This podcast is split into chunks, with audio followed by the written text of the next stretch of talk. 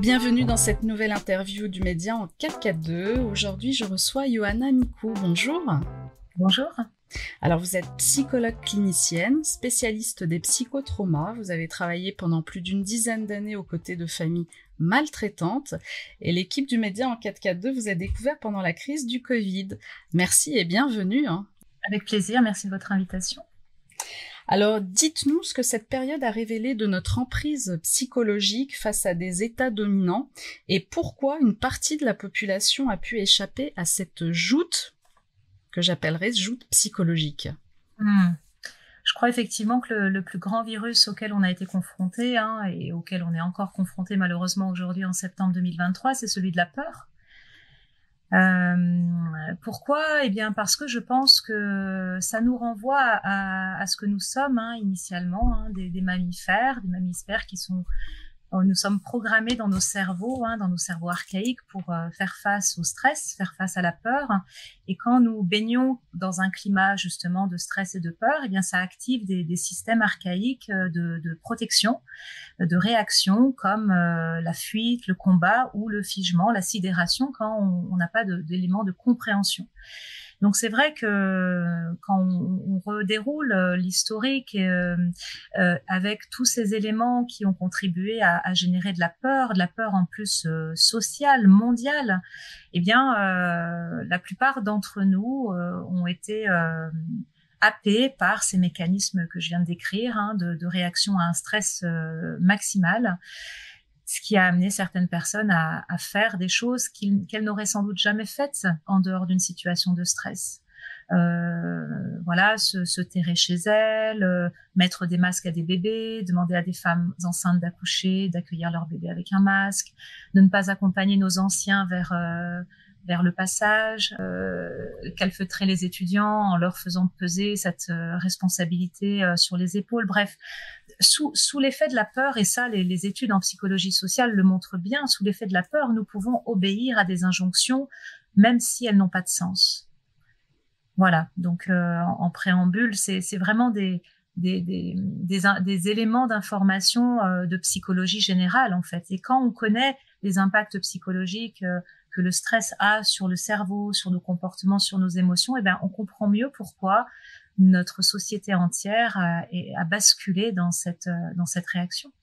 Alors pensez-vous que pour justement ces États dominants, ces gouvernements, notre état psychologique n'est plus un secret pour eux et qu'ils en jouent finalement? Bien évidemment, je veux dire, euh, c'est plus un secret pour euh, pour de nombreuses personnes qui connaissent les mécanismes de manipulation des foules, qui connaissent les mécanismes d'ingénierie sociale. C'est connu depuis des années en fait. Euh, on a vu ça dans les dans les dans les guerres qui ont euh, qui ont déjà eu lieu dans notre histoire. On connaît ça dans les dans la publicité euh, qui, qui qui est là au quotidien. Enfin voilà, pour faire obéir et adopter euh, à la population entière des comportements, et eh ben il y a des mécanismes en fait, tout simplement. Donc je crois que quand nos gouvernements euh, se payent euh, des, des, cabinets de conseil à des millions ou des milliards d'euros, je ne sais pas, et que ces cabinets de conseil conseillent eh ben, les mêmes pays, on comprend pourquoi on, subit la même chose en fait. Mais bien évidemment, en fait, ils ont rien inventé. Ce sont des choses qu'on connaît depuis depuis les années 50-60 euh, avec des, des, expériences de psychologie bien, bien établies. Toute cette période a été un véritable ascenseur émotionnel pour, pour tout le monde. Hein. Quelles conséquences avez-vous pu observer avec un peu de recul aujourd'hui? Ben, je crois qu'on a véritablement rendu la, la population assez hypochondriaque, euh, très très en hypervigilance, en tout cas euh, euh, je parle en mon nom, mais je parle aussi au nom de, de nombreux collègues, parce que moi, je, je vois aussi des, des, collègues en formation, je fais beaucoup de supervision professionnelle, et on a tous le même constat, c'est-à-dire qu'on est débordé d'appels, débordé de coups de fil euh, de, personnes qui sont dans la détresse, que ce soit pour elles-mêmes ou pour leurs enfants. Hein. On y reviendra sans doute par rapport aux enfants, mais, c'est vrai que du coup, la population en général a, a, démontre aujourd'hui des troubles anxieux et des troubles dépressifs majeurs qu'on a rarement vu, en tout cas moi que j'ai jamais vu euh, dans, dans, mes 20 ans d'expérience professionnelle. Et en fait, euh, Bon, moi, j'ai mon filtre. Hein. Bien sûr, je suis spécialisée dans la prise en charge du psychotraumatisme. Et c'est vrai que tous les ingrédients pour créer du psychotrauma ont été euh, mis en place, en fait, depuis ces dernières années. Donc aujourd'hui, ben, moi, je rencontre des personnes qui ont des troubles de stress post-traumatique, hein, c'est-à-dire euh, euh qui ont des, qui sont dans l'hypervigilance permanente, euh, qui sont dans des conduites d'évitement. Hein, ils veulent éviter d'en reparler, éviter de, de se reconfronter aux objets de ce qui leur a fait peur il y a quelques années en arrière. Euh, ça, ça, bouleverse en fait le, le, psychisme, ça bouleverse nos comportements, nos émotions.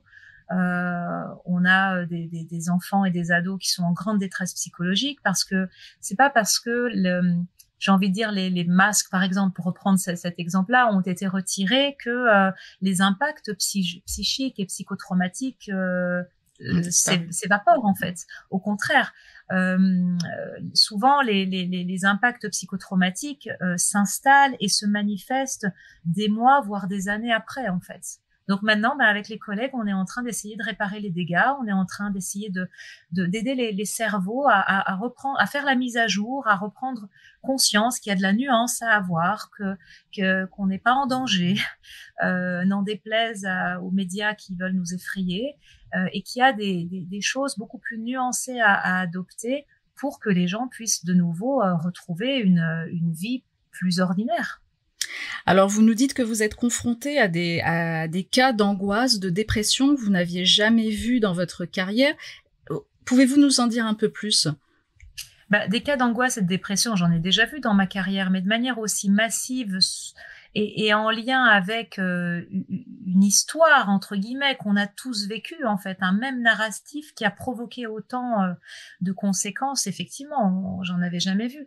Il y a un chiffre assez terrifiant que j'aime bien quand même rappeler, hein, c'est que dans notre histoire, on sait que euh, suite à la guerre du Vietnam, chez les vétérans américains, il y a eu plus de morts par suicide que de morts à la guerre.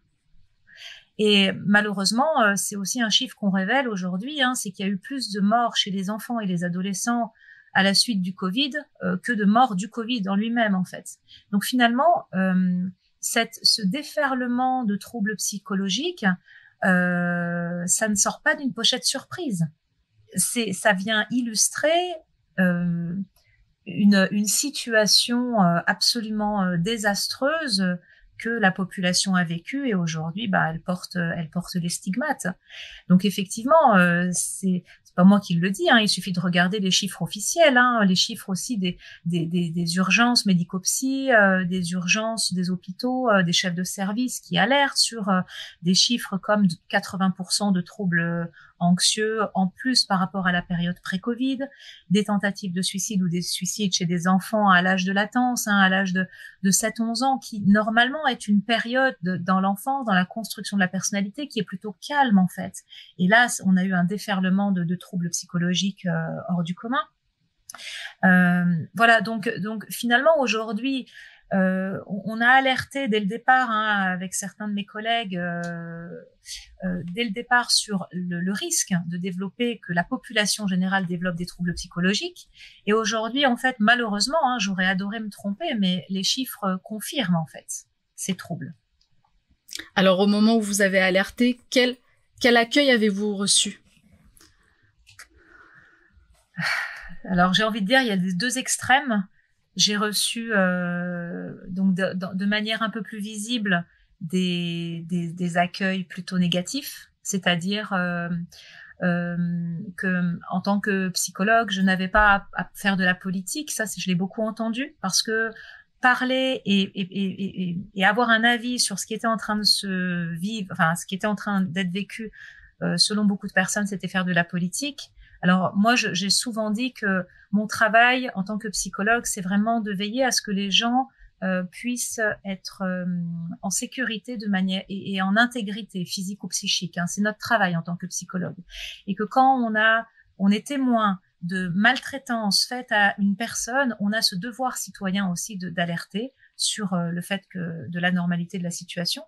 Et puis une deuxième chose, c'est que en tant que psychologue et en tant que professionnels de, soins, hein, de manière générale, on doit veiller à ce que les gens euh, puissent garder leur libre arbitre, leur capacité et leur autonomie de penser et d'agir.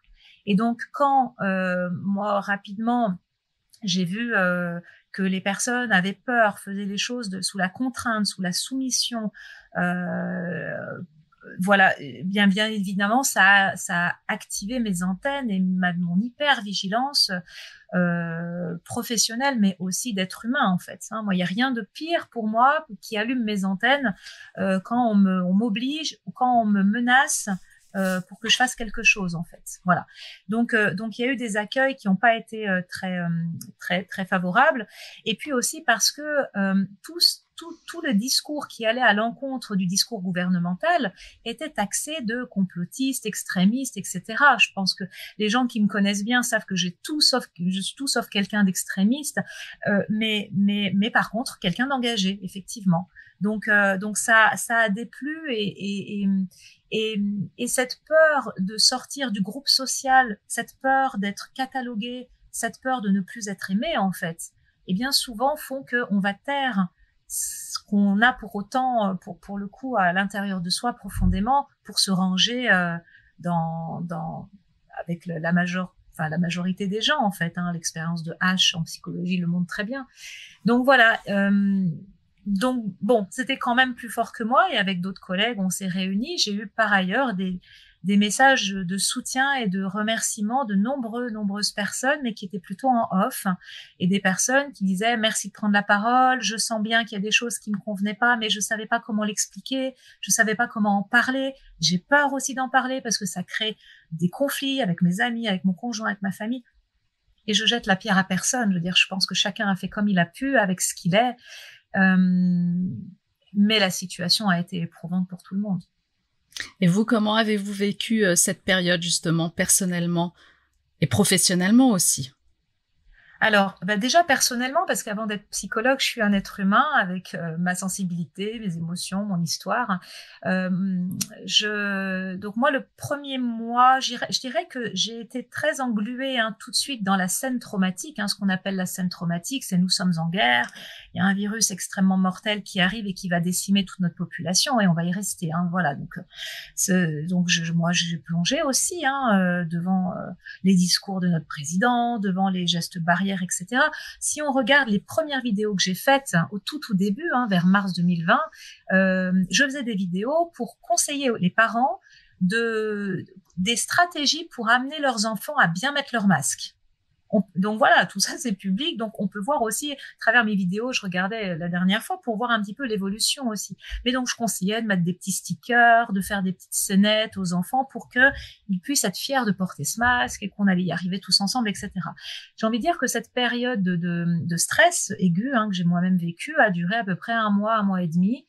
Euh, j'avais aussi, j'ai aussi un mari qui est sapeur-pompier volontaire et qui allait au front euh, déguisé de sac poubelle. Euh, enfin bref, c'était, j'ai assisté aussi à ce qui était demandé à nos soignants hein, et de manière euh, très très questionnante aujourd'hui.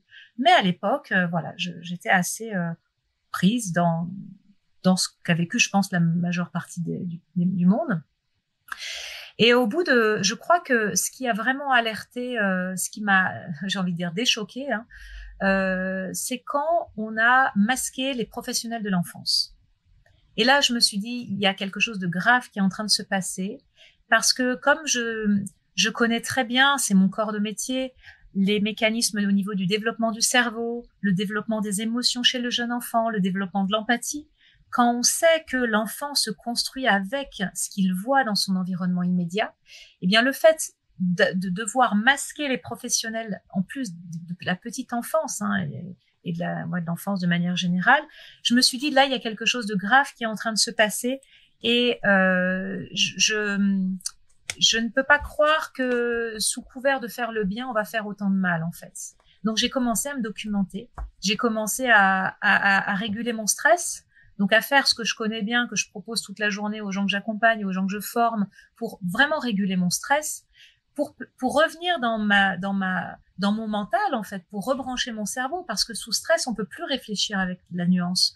Et c'est ça qui m'a permis petit à petit de prendre un peu de recul, de regarder ce qui se passait, et surtout après de, de pouvoir euh, décortiquer, j'ai envie de dire, de manière plus, plus réfléchie, plus nuancée, les mécanismes qui étaient en train de, de se mettre en place insidieusement de menaces de la population.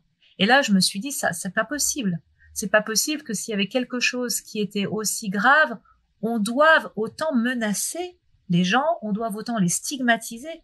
Il y avait quelque chose qui collait pas. Voilà.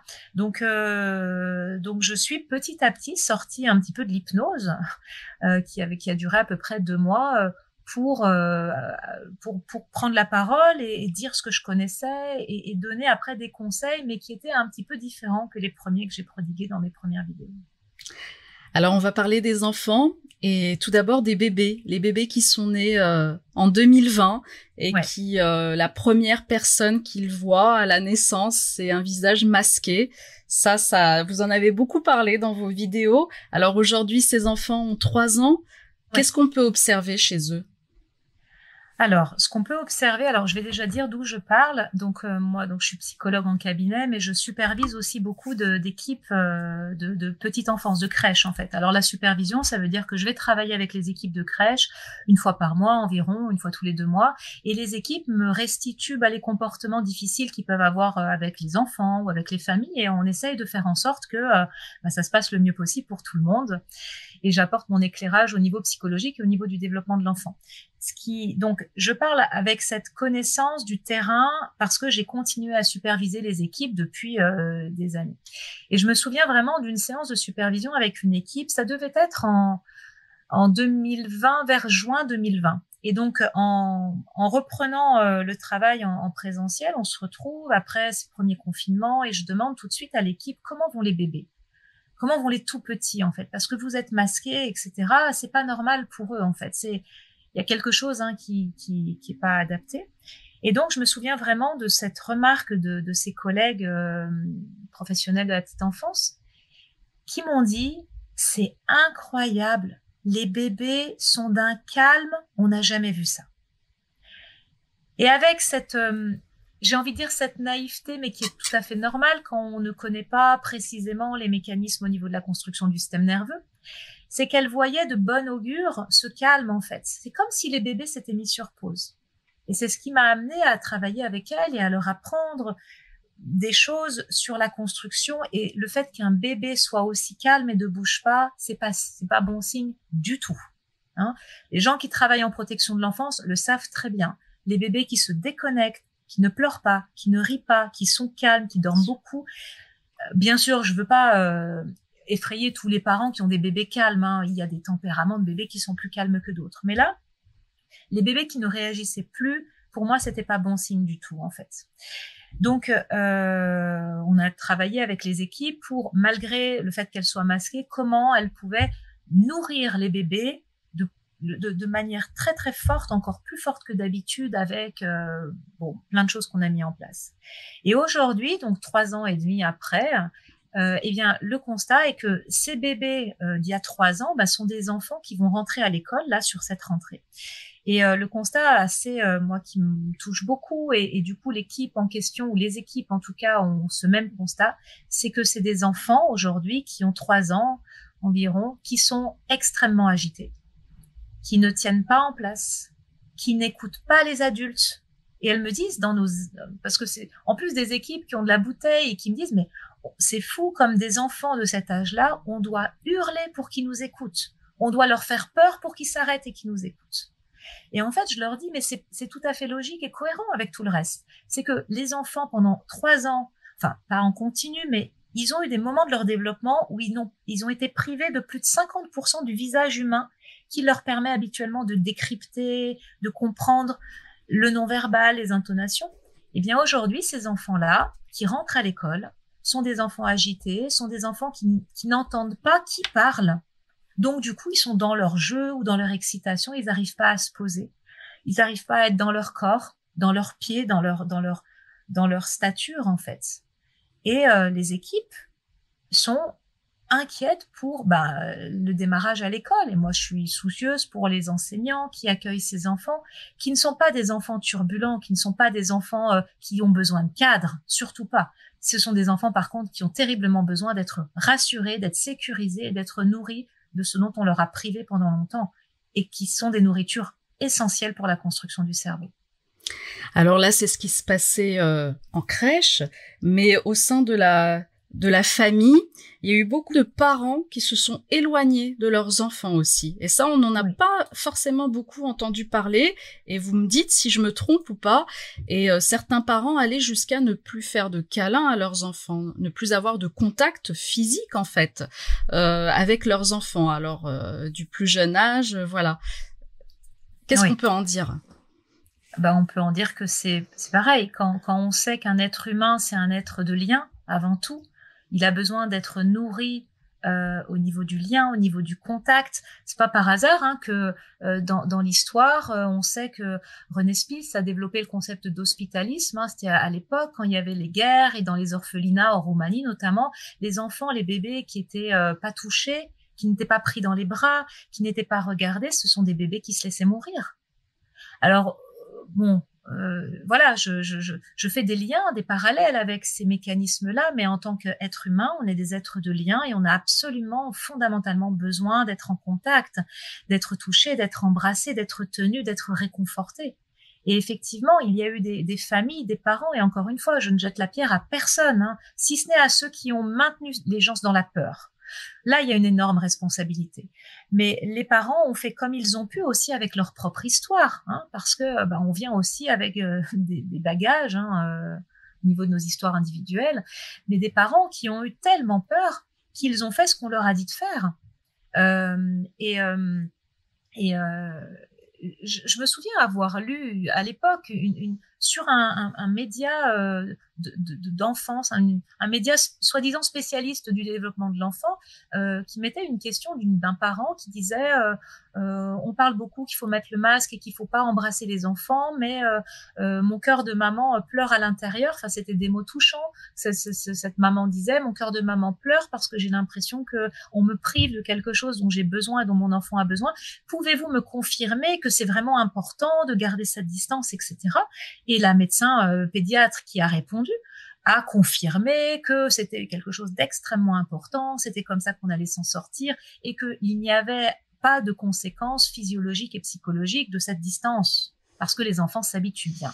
Bref, quand on lit ça et qu'on est professionnel de la santé et qui plus est de l'enfance, pour moi, c'est de la c'est de la c'est de la mauvaise foi intellectuelle. Je sais pas comment l'appeler autrement.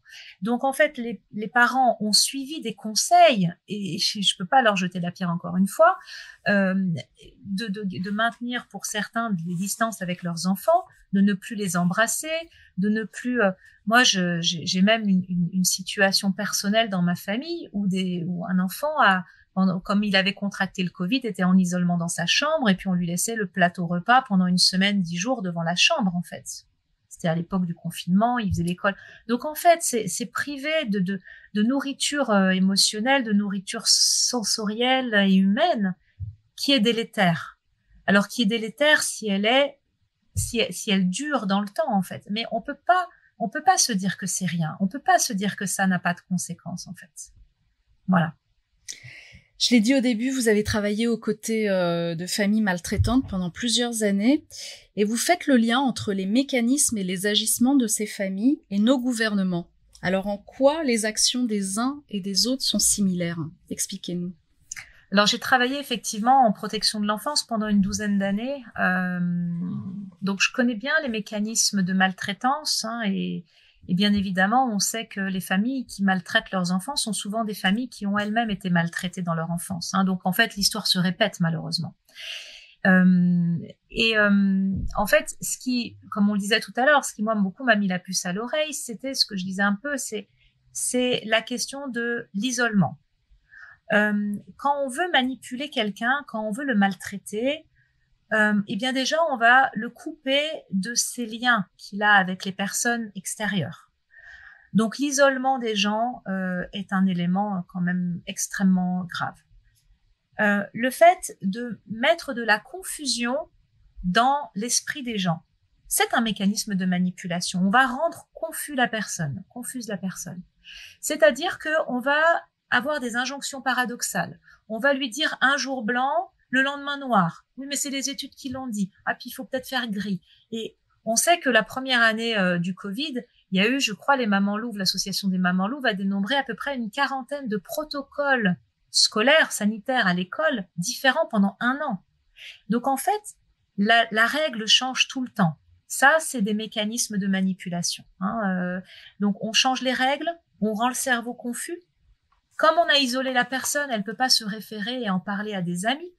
Et puis de toute façon, on lui dit que si elle en parle, elle va être prise pour une folle, donc euh, autant qu'elle en parle pas. On va menacer. Hein, les, les, les, familles maltraitantes, les gens qui maltraitent, hein, euh, manipulent, ben, on menace. Hein, attention, si tu fais ça, il va t'arriver ça. Ou si tu embrasses euh, ton grand-père, peut-être qu'il va mourir. On a vu des spots de pub où l'enfant il soufflait, il embrassait sa grand-mère pour son anniversaire et il y a un switch et on voit la grand-mère en réanimation. Donc on menace en fait, on fait peur. Euh, on rend confus les gens, on les isole, euh, on les monte les uns contre les autres aussi. C'est ce qui se passe hein, dans la manipulation. Hein, il y a les pour, il y a les contre, il y a les gentils, il y a les méchants, quelque chose de très manichéen. Euh, et, donc tous ces mécanismes-là, c'est des mécanismes ben, en lien avec la manipulation en fait. Et ensuite, ben, quand on génère ça chez quelqu'un, eh bien, de manière naturelle, eh ben, on a des mécanismes au niveau de notre cerveau qui vont se mettre en place tout seul. Hein, on n'a pas, c'est pas conscient, hein, on le veut pas, ça se met automatiquement en place, et c'est ce qu'on appelle la dissociation traumatique. Et en fait, quand je suis dissociée, quand j'ai vécu tout ce qu'on m'a, tout ce que je viens de décrire, eh bien, la dissociation, ça veut dire que mon cerveau, c'est comme s'il bug et ben, je deviens un peu comme un robot. Je fais les choses mécaniquement. J'arrive plus à réfléchir, j'arrive plus à nuancer, j'arrive plus à adapter mes comportements en fonction des situations j'obéis en fait. Hein, la soumission acquise, c'est exactement ça. Hein, C'est-à-dire que je, je, je, suis tellement plus moi-même véritablement euh, que je vais euh, que je vais euh, effectivement euh, obéir et être docile. Donc en fait, euh, voilà, c'est vrai que ces mécanismes que je connaissais par ailleurs dans un contexte particulier, quand j'ai vu que c'était les mêmes mécanismes qui étaient utilisés par nos gouvernants, je me suis dit mais qu'est-ce qu'ils font? Ben, comme je disais tout à l'heure, hein, on n'a pas besoin de menacer, isoler, monter les gens contre les autres pour faire adopter un geste qui serait censé euh, nous protéger. Si ça avait été le cas, tout le monde l'aurait fait sans sourciller. Pensez-vous justement que nous sommes entrés dans une phase de guerre psychologique? Oui, oui, complètement. Je crois qu'aujourd'hui, euh, enfin après on est rentré, mais ça, ça a pas daté du Covid. Hein. Je pense que depuis quand même beaucoup d'années, plus les gens sont libres de penser, sont libres d'agir et de vivre tel que eux le souhaitent, plus, enfin, moins, je sais pas comment le dire, moins c'est, moins c'est utile ou moins ça va favoriser certaines personnes. Plus les gens se nourrissent comme ils l'entendent, plus ils vont cultiver leurs légumes, plus ils vont prendre soin de leur habitat, bah moins ils vont consommer aux grandes surfaces. Plus ils vont se maintenir en santé, moins ils vont consommer en médicaments plus ils vont instruire les enfants en, instruction en famille ou en voyageant, etc., moins il y aura, euh, je dirais, une sorte de, de, de, de, contrôle du savoir, etc., etc. Donc, euh, on, apprend quand même depuis longtemps aux enfants et nous-mêmes hein, quand on a été enfants à ne pas se mettre en colère, par exemple. Et pour moi, j'ai souvent parlé de la colère parce que la colère, elle est très euh, malmenée dans notre société. On nous apprend dès le plus jeune âge à ne pas nous mettre en colère, à ne pas répondre, à écouter, à, obéir, etc. Euh, alors qu'en fait, la colère, c'est vraiment l'émotion quand je dis la colère saine, c'est l'émotion par excellence qui nous permet de nous affirmer et, et d'habiter notre souveraineté, c'est-à-dire je suis maître de ma vie. Alors bien sûr, attention, hein, je mets des bémols. Je dois respecter des codes sociaux pour bien vivre en société. Je dois pas faire n'importe quoi, évidemment. C'est du bon sens. Mais par contre, je décide ce que je mets dans mon corps, que ce soit euh, une injection, que ce soit euh, un médicament ou que ce soit euh, de la nourriture ou des boissons, etc., etc. Et, je pense que voilà, être libre de, de et autonome dans nos manières de penser et de vivre, eh bien aujourd'hui, ça dessert de plus en plus euh, certaines personnes, certaines entités. Et quand on revient à des choses très basiques de profit, de, de, de conflit d'intérêts, tout simplement, c'est évident en fait. C'est évident. Alors on va se projeter dans l'avenir. Bon, en cas de nouvelle pandémie, ce qui risque mhm. d'arriver, quelles actions pourrions-nous euh, mettre en place afin de s'entraider et d'aider les plus sensibles d'entre nous psychologiquement? Hmm. Alors, bah, en cas de nouvelle pandémie, dans tous les cas, ça va arriver vu que c'est déjà très officiel. Hein, ça, c'est pas complotiste de le dire. Je veux dire, euh, il y a des choses qui sont prêtes, etc. Euh, je crois que, mais ça, c'est valable pour une pandémie ou pour n'importe quelle épreuve de vie qu'on pourrait être amené à vivre, en fait. Je crois que ce qui est vraiment important, c'est d'apprendre à réguler notre stress, d'apprendre à revenir à l'intérieur de nous, d'apprendre à ne pas céder à la panique, à ne pas céder au stress, alors ça, ça peut être facile à dire comme ça, hein, devant un écran, facile à entendre, mais à dire, oui, c'est bien beau, mais comment on fait concrètement en fait? Parce qu'il y a aussi des gens qui ont, euh, dans leur enfance, baigné aussi dans des situations d'isolement, dans des situations de stress, des situations de menace. Donc en gros, ils ont connu tout le temps ça en fait. Alors moi, j'ai toujours tendance à dire que tout ce qu'on a comme épreuve de vie, on peut le, le voir comme une répétition de choses difficiles mais on peut aussi se dire, c'est peut-être une opportunité pour moi enfin d'apprendre des choses que j'ai jamais apprises. C'est peut-être une opportunité enfin pour moi de traiter et de m'occuper de mes traumatismes du passé que j'avais pas encore jusque-là euh, traité, etc.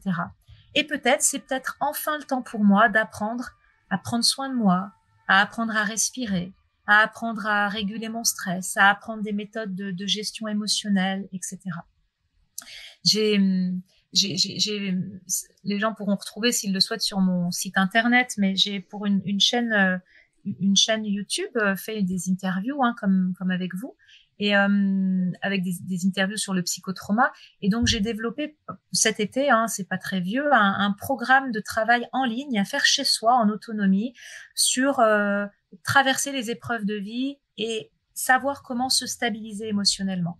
Donc voilà, c'est un programme euh, voilà très que j'ai voulu très pragmatique pour justement donner à la plupart des personnes une sorte de boîte à outils pour pour pour mieux faire face à d'éventuels stress ultérieurs.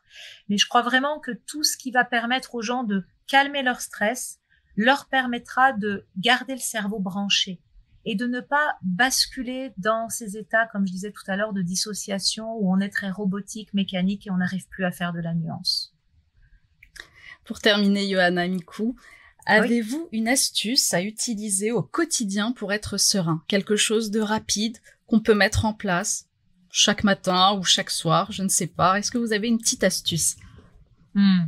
Déjà, je crois que, enfin, euh, moi, ce que j'aime conseiller, c'est exactement de faire l'inverse de ce qu'on a souvent toujours appris, c'est-à-dire de passer peut-être cinq minutes, je ne dis pas de passer une heure, mais cinq minutes déjà à prendre cinq minutes pour soi avant de démarrer notre journée.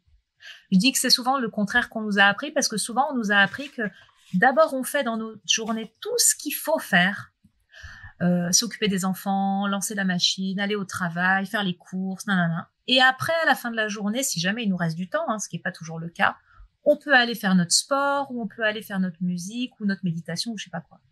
Moi, je pense que c'est l'inverse qu'il faut faire.